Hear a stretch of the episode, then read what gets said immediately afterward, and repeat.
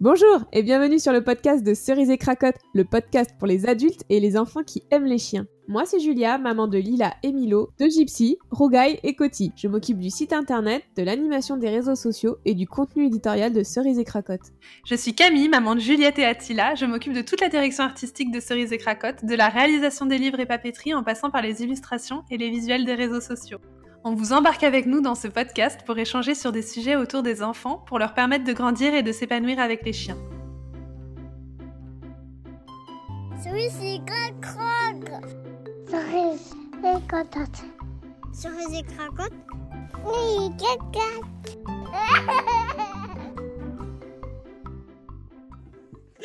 Bonjour Camille.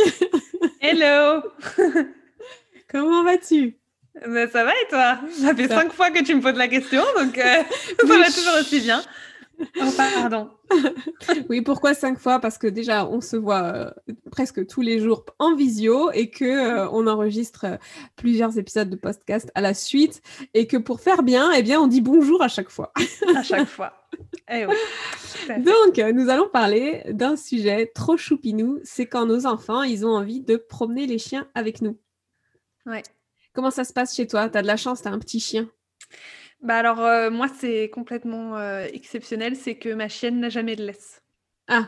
Elle n'a jamais de harnais, elle n'a jamais de laisse. Donc, euh, sauf quand on se balade dans Paris et qu'il faut aller de la voiture à chez mes parents, mais hormis ça, euh, dans mon quartier, je la balade sans laisse, sans rien. Alors, je sais que c'est interdit, hein, je... c'est pas la peine de me le rappeler, mais, euh, mais ma chienne est toujours collée à mes pieds, donc en soi, qu'il y ait une laisse ou pas, ça change pas grand-chose.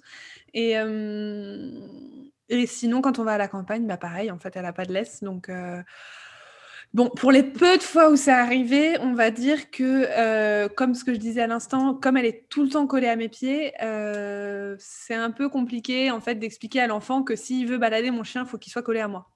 Donc voilà, c'est la seule euh, manière oui, de c'est faire pas, c'est pas pratique, ça, euh, effectivement. Oui. bah non, non parce que tu vois, euh, bon alors c'est plus, ça va plus être mes neveux et nièces qui l'ont fait parce que Juliette, elle, elle en a strictement rien à faire.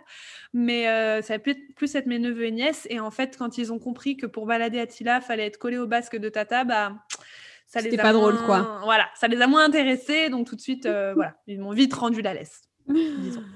Ok. Eh ben, euh, alors ben, moi c'est un peu pareil, hein. moi je vis en pleine, euh, pleine campagne, Euh, donc euh, je promène mes chiens, on est directement euh, dans les vignes, les champs et la forêt, donc c'est très très très rare que je mette une laisse, ou alors je mets une laisse quand j'essaye de travailler quelque chose avec mes chiens en particulier, comme la marche en laisse ou le calme, mais on va dire que quand ma fille, elle veut prendre, on, va, parler de cracotte parce que c'est vraiment la chienne qui est la plus adaptée pour les enfants, sauf pour la marche en laisse d'ailleurs. Parce que Cracotte, elle est, elle est, elle va à son rythme. C'est un chien. Si elle a envie de flairer, elle flaire. Si elle a envie de, de partir en courant, elle part en courant. Et bon, elle a déjà fait faire euh, un ou deux vols planés à, à Lila, qui voulait pas euh, entendre de ma part que non, c'était pas trop adapté qu'elle promène euh, le chien. Donc, elle l'a essayé. Ça s'est pas bien passé. Donc, nous n'avons pas réitéré.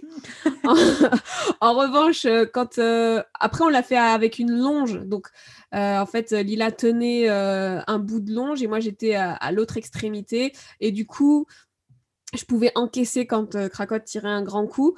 Euh, mais voilà, et donc ça, ça, ça, ça lui convenait à peu près. Mais une fois, on a fait ça dans un champ de, de maïs et donc forcément, Cracotte s'amusait à slalomer euh, entre les tiges de maïs. Donc là, on s'est vite emmêlé, donc euh, c'était encore pas une bonne expérience.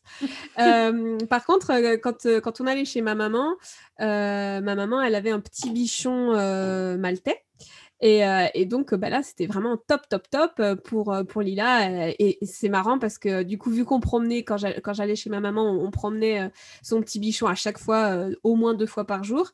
Et ben Lila voulait à tout prix avoir la laisse. Mais là, grand souci, c'était une laisse en rouleur. Et donc, Mm. euh, va expliquer à un enfant de, de 2-3 ans comment fonctionne une laisse en rouleur, alors que déjà ma mère à, à 63 ans, ça, elle savait à peine s'en servir. Mais voilà, il faut quand même avoir des réflexes. S'il y a une voiture qui passe, un vélo, un passant, tout ça, un autre chien. Euh, donc après, on est parti sur une laisse en rouleur qu'on avait bloquée. Et, euh, et, en fait, ce qui était super bien, c'est que donc la petite chienne à ma mère, elle tirait un petit peu, mais ma maman, elle a eu, euh, on lui a confié un, petit euh, Yorkshire pendant un petit moment.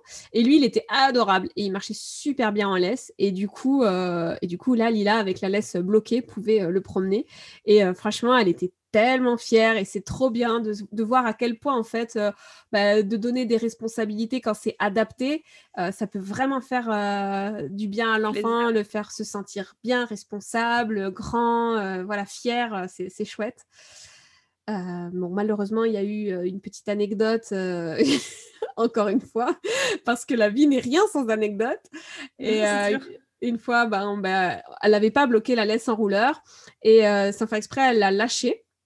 Et donc la laisse en rouleur, elle a, elle a, elle s'est, tu sais, elle est revenue sur elle-même, mais en direction du chien.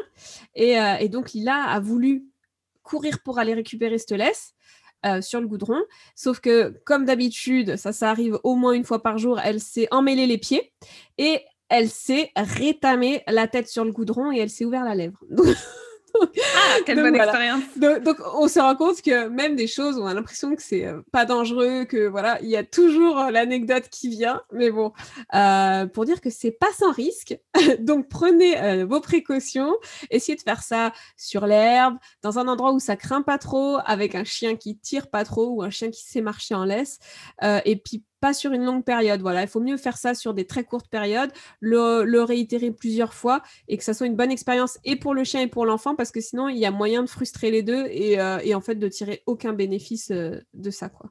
De toute façon, moi, pour avoir déjà vécu euh, des... avec des enfants euh, qui ont baladé des chiens euh, de mon entourage, l'envie de balader le chien en laisse, ça dure pas non plus une éternité. C'est l'histoire de 5-10 minutes, quoi. Après, généralement, les enfants, ils finissent par se lasser d'un chien qui marche tout droit. Enfin, il n'y a pas trop d'intérêt, quoi. Ouais.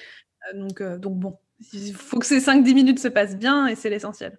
Bon, pour la sécurité de tout le monde, il y a, deux solutions. Soit on met deux laisses sur euh, le collier ou sur le harnais, donc une pour l'adulte et une pour l'enfant. Et là, c'est sûr que ça se passera bien, mais souvent l'enfant, il n'est pas très satisfait de cette solution. et même ce que tu disais tout à l'heure avec le fait de, tenir euh, la longe avec mm. euh, Lila. moi, ma fille, tu lui fais ça, elle fait un, enfin, elle dit non. Un, caca nerveux, oui, tu peux le dire. voilà, elle qui tient le chien. C'est pas, c'est pas, enfin, tu vois, elle est pas, elle est pas débile, quoi. Elle voit bien que moi aussi je tiens la laisse, tu vois. Donc, euh, donc non, non. mais encore, Attila, je pense pas que Attila puisse lui faire faire des vols planés, mais. Euh, ah, tu sais. Ah ouais. Mais Cracotte, bon, tu vois, Cracotte, elle est ultra cool, elle marche bien en laisse, mais il suffit qu'il y ait euh, ah, un chevreuil ou un truc comme ça. Je comprends complètement que toi, tu aies choisi de tenir la laisse, mais, mais c'est, je me mets à la place de Lila, tu vois, ou à la place d'un quelconque enfant. Euh, généralement, quand ils voient que toi, tu as la main posée sur la laisse, ils n'ont pas la sensation de tenir tout seul le chien. Quoi. Ah ouais.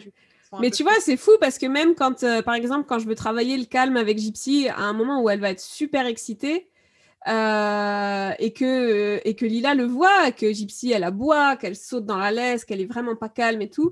Elle me dit ah maman je veux tenir euh, je veux tenir Poupouille et tout et je dis tu vois bien que là ça va pas être là, possible pas le bon moment.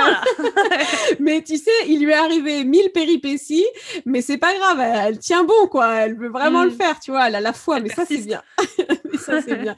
Bon par contre je lui dis non non là ça je le fais toujours sur le retour en fait. Euh, ça c'est un autre conseil qu'on peut donner c'est pas faire tenir le chien sur, euh, sur le départ quand il est un peu trop énervé, qu'il a vraiment un besoin de sortir. Mm. Et euh, voilà. Mais sur le retour, à la fin d'une bonne grosse balade, quand il a plutôt tendance à marcher au pied euh, sans mm. trop chercher à aller à droite à gauche, là, ça peut être éventuellement le bon moment. Le bon moment si c'est pas dans un endroit où il y a de la circulation. Et voilà, il y a beaucoup de choses à prendre en compte. Mais ça, je suis sûre que les adultes vont y penser à tout ça. Ouais, complètement. Bon, sur ce, je pense qu'on va, on va finir le podcast là-dessus et puis on se retrouve la semaine prochaine. Ça marche, avec plaisir.